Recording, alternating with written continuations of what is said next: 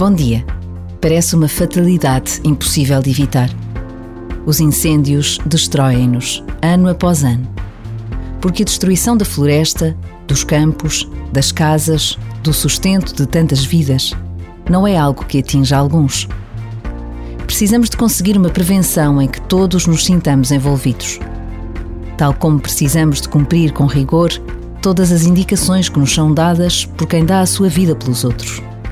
Por vezes, basta a pausa de um minuto para nos sentirmos parte de um todo. E Deus espera o melhor de cada um de nós.